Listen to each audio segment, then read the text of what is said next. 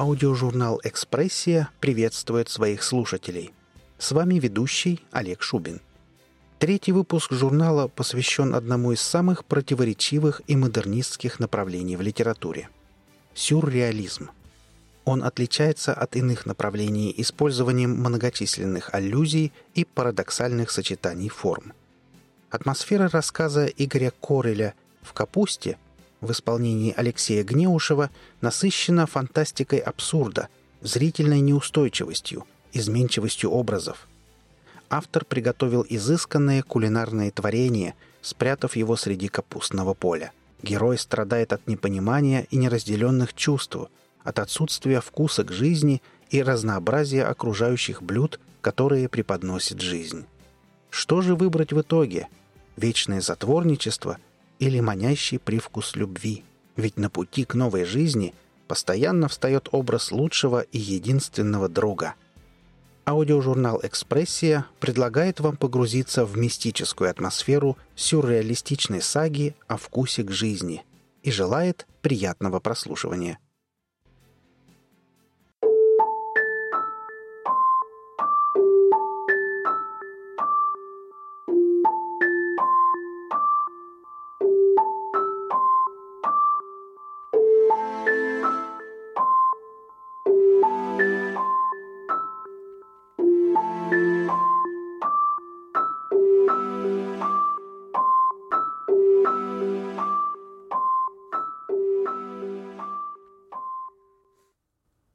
Нашли в капусте, под кочаном, таким же красным, как этот, или синим, как тот. Я не все помню, но вполне могу представить, как это было. Док шел по следу кроля, тер толстую линзу монокля, путался тощими ногами в широких листьях, оступался, падал и поднимался. Ронял скальпель, шарил в зарослях, не находил, доставал из сумки другой скальпель, снова падал, завязывал шнурки. Над полями поднималось вот это же бледное в дымке утреннее солнце. Кроль не то чтобы бежал от дока. Они не бегают. Ползают некоторые, которые молодые. Этот, например, уже не ползает, лежит. Голова по круглое брюхо в кочине. Задние лапы едва дергаются. По шкуре из кочана сочится голубоватый капустный сок пополам со слюной. Жаль убивать. Но тут ничего не поделать. Мой разум требует его мяса. Почки, сердце и печень тоже пригодятся. Я делаю это быстро. Один рывок, один удар. В зеленых глазах гаснет искра удивления. Свежевать лучше сразу. Розоватая кровь кроля пахнет медом, потроха — цветами. Меня нашли в капусте. Это не байка папаши с мамашей. Я их вообще не знал никогда. Меня док нашел, когда охотился на кроля. Искал кроля, а нашел младенца. Раньше мне было интересно, как я оказался в капусте. Теперь, думаю, аисты принесли. Редкая в наших краях добыча. Деликатес. Их навертели хорошо. Они странные, аисты. Обычным зрением не разглядеть. Нужна слюдяная пластинка. Я ношу ее в левом кармане. Через пластинку видно все, кроме капусты. Вот сейчас я смотрю на поля и капусты не вижу. Огромные кочаны словно провалились куда-то. Только земля, кроли и граждане. Некоторые граждане уже проснулись и пришли в поля завтракать капустой. Выглядят они нелепо, поскольку сидят на земле и жуют невидимое. Но это из-за пластинки. Другое ее свойство — показывать аистов. Страшновато видеть то, чего тебе видеть не положено. Еще страшнее, если оно оказывается совсем рядом. Прямо из-под моих ног в небо срываются дымные тени. С аистами всегда так. Только о них подумаешь, они рядом. В небе аисты похожи на больших птиц, а вблизи... Черт их поймет, на что они походят. Быстрые когтистые шорохи. Я бросаю топор наугад. Кажется, попадаю. Ищу в капусте и нахожу отрубленную птичью ногу со скрученными пальцами. Из этой ноги суп не сваришь. Если говорить честно, на аистов я охочусь не из пищевых соображений. Я их боюсь. В этом дело. И чтобы не давать страху над собой власти, каждый раз приветствую аистов топором или ножом. Но в суп они редко попадают. Верткие. А кроль тяжелый, отъевшийся. Такого дня на три хватит. Мяса у меня много, разного. Крольчатины больше всего. Сушеный, вяленый. Не жалуюсь. Могу месяц на охоту не ходить, но Сегодня у меня планы, и эти планы требуют свежего кроля. Город умыт ночным дождем. На брусчатке блестят лужи, медленно гаснут фонари. Граждане выходят из домов расслабленные. Они всегда такие. Идут в капустные поля завтракать, здороваются кивком и улыбкой. Я отвечаю, чего же не ответить этим милым людям. Вокруг нашего города капустные поля, на многие-многие версты. Сто тысяч раз я пробовал убежать из города, но даже в самой дальней дали находил только ее, капусту. Она растет сама и не дает расти ничему другому. Разноцветные кочаны душат нашу землю ковром. Иногда в городе появляются новые люди. Не знаю откуда. Наверное, их тоже приносят аисты. Вот этого человека в пыльной кавалерийской форме я никогда раньше не встречал. «Эй, господин!» «Да, мой юный друг!» — оборачивается незнакомец. Грубое небритое лицо, шрам поперек левой щеки, глубокие морщины. Я заглядываю в глаза. Док говорит, мне повезло родиться с голубыми глазами. У тех, кто ест капусту, глаза становятся зелеными. Почему-то я никогда не могу вспомнить, какие глаза у Дока. Но точно не зеленые. «Давно вы пришли в наш город?» «Ваш город?» — удивляется кавалерист. «Ах, это прекрасное место! Знаете, юноша, у вас тут растет замечательная капуста, ужасно вкусная. Некоторые кочаны вкусом напоминают сыр, другие похожи на фрукты, а вот это, как капустный лист, настоящий рыбный пирог. Признаться, я не люблю рыбные пироги, но от этого не могу оторваться». Глаза незнакомца уже не голубые, но еще не зеленые. «Не ешьте! Если вы станете есть капусту, превратитесь в дурака!» «Что?» Господин смеется смехом ребенка и пихает капустный лист себе в глотку. Я бью его в нос. Док научил меня бить граждан. Иногда это необходимо. Хотя я ни разу не видел, чтобы сам док кого-нибудь бил. Господин падает на мостовую, он удивлен и обижен. Из его кармана выпадает пистоль. Магазин отстегивается, по мостовой раскатились патроны. Но господину они уже не интересны. Он жадно проглатывает капустный лист и смеется, словно одурачил меня с рыбным пирогом. Вот бы хоть раз попробовать. Глаза у него теперь совершенно точно зеленые, и шрам затягивается. Что ж, одним гражданином в городе стало больше. Обычное дело. Я поднимаю его, шарю в карманах и сумке. Там множество удивительных вещей. Ему они больше не понадобятся, а мне предстоит разобраться в их назначении. «Самая вкусная капуста растет у пруда», — говорю. «Это вон в той стороне. Она походит на фуагра с вишневым вареньем». Понятия не имею, что такое фуагра, и про вишню даже не догадываюсь. О них говорила другая иммигрантка два дня назад, на берегу этого самого пруда. Гражданин счастливо улыбается и убегает прочь, звеня шпорами. Нужно будет поискать его коня. Мой дом не походит на другие дома. Он окружен канавами, кучами мусора и ветхими сараями. Да и сам дом неуютен с виду. Стены с трещинами, грязные окна, ржавая дверь. Я очень стараюсь, чтобы он выглядел именно так. Граждане избегают мрачных мест. Сами они ночуют там, где застанет ночь. Просто заходят в первую попавшуюся дверь и ложатся на ближайшую незанятую постель. Или даже занятую, если захотят человеческого тепла. Я так не могу. И потом, у меня вещи, шкаф с книгами, оружие, утварь, устройство различного назначения. Кое-что подарил Дрог, Другое досталось от новых граждан. Им оно без надобности. Почки кроля. Я жарю почки на открытом огне камина. Не знаю, на что они походят больше, на сыр или на варенье. Честно говоря, ничего такого я никогда не пробовал. Почки кроля походят на сердце кроля чуть больше, чем на кролью печень. На этом остановлюсь. Мой завтрак прекрасен своей простотой. И я его ненавижу. Дегустацию прерывает тень в окне. Кто бы это мог быть? Док? Я выскакиваю на крыльцо и вижу граждан. Они идут к старой водонапорной башне. Граждане чувствуют, если в городе что-то не так, и всегда собираются в том месте, где появилась проблема. Они не смогут этого объяснить. Наверное, по тому же принципу действуют муравьи из книги про социологию насекомых. Вот и сейчас они топчутся вокруг башни, говорят друг другу простые слова о погоде и капусте. Но вот кто-то из них решается проникнуть внутрь. За ним следует другой, третий. Я поднимаюсь следом. Наверное, что-то случилось с водопроводом, иначе граждан бы здесь не было. Я не знаю, как работают эти насосы. Мог бы разобраться, но нет нужды. Один из них, очевидно, сломан. Граждане продолжают топтаться, говорить глупости, и каждый из них при этом что-то как бы случайно трогает, поворачивает и завинчивает. Если спросить, что они делают, ответа не дождешься. Они не знают сами. Но вот сломанный насос починен, и граждане покидают водокачку. «Слушайте!» — приходит мне в голову неожиданная мысль. «А пойдемте, я вам что-то покажу». Но граждане не слушают, а разбредаются по своим гражданским делам. «Павел!» Я хватаю здоровенного детину за руку и тащу к холму. «Давай играть в игру. Я знаю отличную капусту, которая вкуснее всех, что ты ел. Получишь, если выиграешь. Представь, целый качан необычной капусты. Эта моя речь заинтересовала ни одного Павла. Человек 15 захотело попробовать замечательную капусту тоже. Я привожу их к холму, показываю выдранную из книги страницу. Это совсем не сложно. Холм можно разобрать и построить вот такой домик. Знаешь, Павел, как складывать камушки один на другой? Давай покажу. Мне вдруг пришло в голову проверить архитектурные инстинкты граждан. Затея кажется пустой, но чем черт не шутит. Павел и 15 его товарищей взялись за дело немедленно и рьяно. Мечты о прекрасной капусте сворачивали гору. Работу-то не залюбуешься.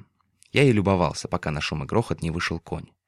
Это был белый конь с бурыми пятнами на боках. Он, несомненно, успел попробовать капусту, и живот его раздулся, как цепелин из книги про воздухоплавание.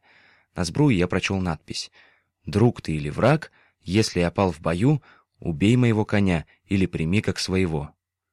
«Да ведь ты конь кавалериста!» Конь согласно фыркнул и позволил себя вести. Глаза у него были черные, и очень жаль было расставаться с умным животным у пруда, где ел капусту его хозяин. Конь ткнулся мордой ему в плечо, но кавалерист даже не обернулся. Мне стало больно смотреть на эту встречу. Рагу для двоих. Я вспомнил о Зое. Если говорить правду, я всегда о ней помню. Зоя — это гражданка, которую трудно забыть. У нее необыкновенные глаза. И вовсе они не зеленые. Я бы назвал их изумрудными. Но это будет неправдой. Мы пока не можем найти общего языка, но ведь это нормально. Так всегда бывает между мужчиной и женщиной. Я читал об этом в книге «Любовь навсегда». Там очень подробно все описано. Для Зои у меня есть небольшой сюрприз. Даже два. Во-первых, я починил патефон. Я сделал это сам, без гражданских инстинктов. Их у меня нет, ведь я ем кроли, а капусту не ем никогда. Зоя сидит в парке на скамье. Она любит там сидеть, и мне тоже очень нравится это место. Зоя занята, обедает. Что поделать, если в нашем городе столько капусты? Зоя просто очень задумчивая девушка. Ей некогда охотиться на кролей. И потом, ведь нет ничего страшного в том, что девушка любит капусту. Она точно не такая, как остальные, уж я-то знаю.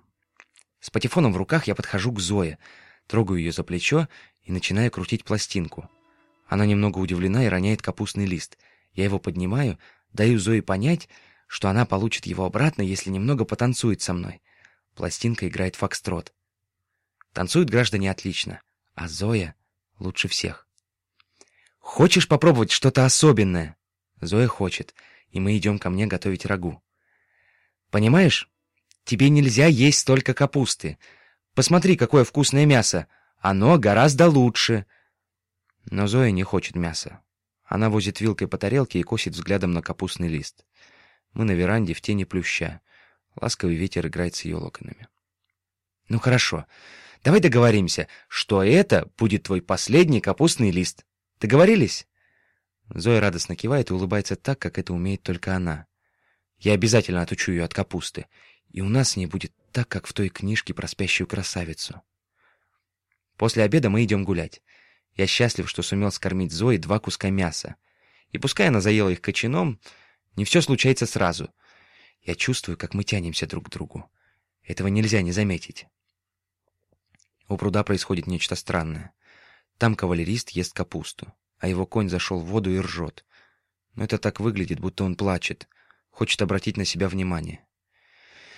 Я не могу на это смотреть. А Зоя ест фуагра с вареньем. Назову это так. «Эй, вылезай!» — кричу я коню. Он поворачивает морду ко мне, и я понимаю, что вылезти он не может. Его забирает трясина. А кавалерист жрет капусту и поглядывает на Зою. Черт бы побрал их обоих. Я хватаю его за шиворот.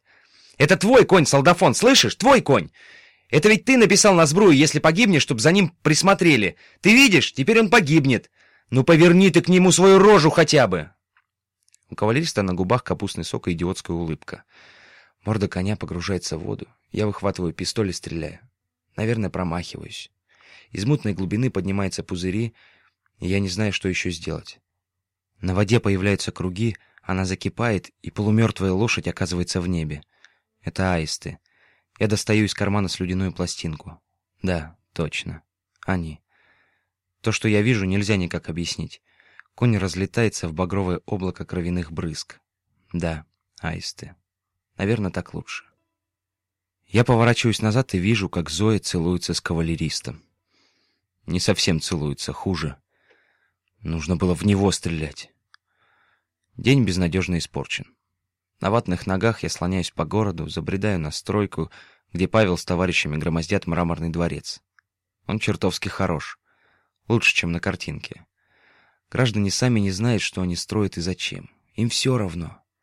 Мне, в общем, тоже. Пусть пока будет. Возвращаюсь в свою берлогу и читаю книгу. Глаза скользят по строчкам, но слов не разбирают. Рассматриваю картинку, она перевернута. Захлопываю книгу, подхожу к окну. Вечер. Граждане разбредаются в поисках ночлега. На крышу Павлова дворца выкатывается бледный качан луны. Граждане едят капусту, поэтому у них гладкая красивая кожа. Я смотрю на себя в зеркало. Прыщавое, осунувшееся лицо, голодные злые глаза. Неудивительно, что Зоя меня избегает. Наверное, я кажусь ей монстром из книги про подземное царство грешников. Мне этого даже хочется. Пусть хоть так, но ведь ей все равно. Ни я ничего не могу с этим поделать, ни она. И почему-то от этой мысли совсем не радостно. Хочется всех убить и выйти на луну. Я беру динамит, кавалеристы и мешочек ништяков. Больше этим вечером мне ничего не надо. В лунном свете замок Павла похож на айсберг из книги про далекий юг. Намного красивее, чем при дневном свете. Даже странно, что никто из граждан не облюбовал его для ночлега. Я проверяю пустые залы. Никого. Раскладываю динамит возле стен, поджигаю фитили. Я взорву это место, его не будет. Наверное, ревность, но мне это чувство кажется более сложным. Им дано в легкой прихоти создавать удивительное, но их сознание его не видит. Зачем красота, если никто не может ее оценить? Может быть, тогда ее смерть звенит, неведомые плиты мироздания, что-нибудь наконец изменится? Немного жизни. Маленький, чахлый росток пробьется свой капустный ковер. Я думаю об этом. Фитили горят. Достаю из мешка ништяки. Ништяки походят на человеческие уши, только прозрачные. Они растут на заднем дворе, в канаве. Эти еще не зрелые и горчат. Но я вытерплю. Сегодня мне надо. Это странное ощущение, когда душа покидает тело. Только что ты лежал, и спина чувствовала холодный камень, ноздри щекотал дым фитилей динамита, а над головой белел девственно чистый потолок — но вот ты ничего уже не чувствуешь, не слышишь, и этот самый потолок проходит сквозь тебя, как невесомый туман, и вдруг над тобой звезды. Я переваливаюсь на бок и смотрю на город в мерцающем капустном море. Город спит безмятежно. Погоди, скоро ты увидишь, что я тебе приготовил. Внизу гремит взрыв, стол пыли и дыма поднимается ко мне, но не достает. Крыша обрушилась, но не вся — и сквозь дыру я вижу свое тело, заваленное камнями. Пуф. Я оборачиваюсь. На соседнем облаке док. Он машет худой и сколотой рукой и улыбается. «Привет, док!» «Привет, малыш!» «Что-то давно тебя не видать в городе. Наверное, вообще перестал спускаться?» «Вроде того. Весной упал в канаву и до сих пор лень подняться». Смеется док, и его смех превращается в глухой кашель. Он курит, и дым его трубки устилается в Млечный Путь. Я рассказываю доку про свой день. Про охоту на кроля, про танцы под музыку из патефона, про кавалериста и его коня, про дворец Павла. Док слушает, кивает, иногда улыбается, но потом, кажется, теряет интерес, и я замолкаю на полусловие. Мы молчим. Затем док говорит. «Напрасно ты ходишь за этой девицей. Давно хотел сказать. Сам ведь понимаешь, ничего хорошего не выйдет. Какая девица? Не знаю, о чем речь. Разве я говорил о какой-нибудь девице? Разве можно обсуждать то, чего не касался разговор? Я смущен и не понимаю, откуда доку в его канаве известно про мое фиаско. Люди никогда не говорят о том, что их волнует больше всего. Но ты всегда это поймешь, если станешь внимательнее слушать. Правда? Откуда я могу знать о людях? Прости, малыш. Ты хороший парень, и мне жаль, что все так. Но не ходи за ней. Не касайся того, что не можешь исправить. Мы опять молчим. Прохладный ночной ветер треплет волосы. Хорошо. Кажется, что ты поймал вечность за хвост, и вот она ворочается где-то в кармане. «Прощай, малыш», — вдруг говорит док. Я оборачиваюсь и вижу, как рывками он поднимается куда-то выше, куда я не могу — Его руки висят плетьми, ноги беспомощно болтаются, но каким-то сотым чувством я понимаю, что доку хорошо. Он ждал этого много лет, и вот дождался. Мне хочется крикнуть ему что-нибудь, что он не прав, что рано сдался, что он будет последней сволочью, если оставит меня одного. Но слова не попадают на язык, а если бы и попали, что толку от слов? Мне вдруг показалось, док передумал. Он словно замер на высоте и собрался что-то сказать, что-то самое важное. Он раскинул руки, ноги, поднял голову. Я замер, не смея верить в чудо. Неужели это одна из его дурацких шуток? «Док!» Но в следующее мгновение он разлетелся в сторону искрами, как тот конь кавалериста, и остался на небе никому не нужным созвездием, холодным и прекрасным. А где-то вокруг зашуршали незримые крылья. Чёртовы аисты! И здесь без них не обошлось. Меня тянет вниз. Слабые ништяки, слабые, совсем незрелые. Когда я открываю глаза, уже начинает светать. Меня хорошо помяло камнями, но кости целы, только синяки и нос разбит. Я совсем не удивлен. Такое не в первый раз. Не так просто расстаться с жизнью, доверив ее воле случая. В нашем городе эти финты не проходят. Но пришло время для последнего блюда моей трапезы. Капустный десерт. Я выбираю самые сочные листья на самых красивых кочанах. Меня словно останавливает что-то каждый раз, когда я нагибаюсь к приглянувшейся капусте. Наверное, аисты. Плевать на них. Я выхожу на главную площадь города с разноцветным ворохом в руках. Сажусь на мостовую. Что там они говорили? Фуагра, рыбный пирог, варенье? Сейчас попробую. Сегодня граждан в городе прибавится. Мне страшно расставаться с самим собой, но чем жить мухой в банке, лучше цвести безмозглым цветком — Надеюсь, это вкусные ощущения будут приятными. Должно понравиться. Не может быть иначе. Я отрываю от каждого листа по кусочку и складываю в ладонь последний миг сознания. «Док!» — слышу откуда-то сзади и оборачиваюсь. «Эй, док, смотри! В капусте нашли!» Граждане что-то принесли. Зоя протягивает мне сверток и улыбается этой своей улыбкой, которую я так ждал. Но опять она улыбается не мне. В свертке лежит младенец. Я цепляю монокль и вижу глаза цвета весеннего неба.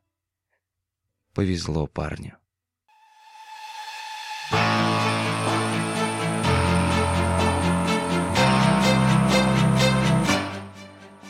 Вы прослушали рассказ Игоря Кореля «В капусте» в исполнении Алексея Гнеушева.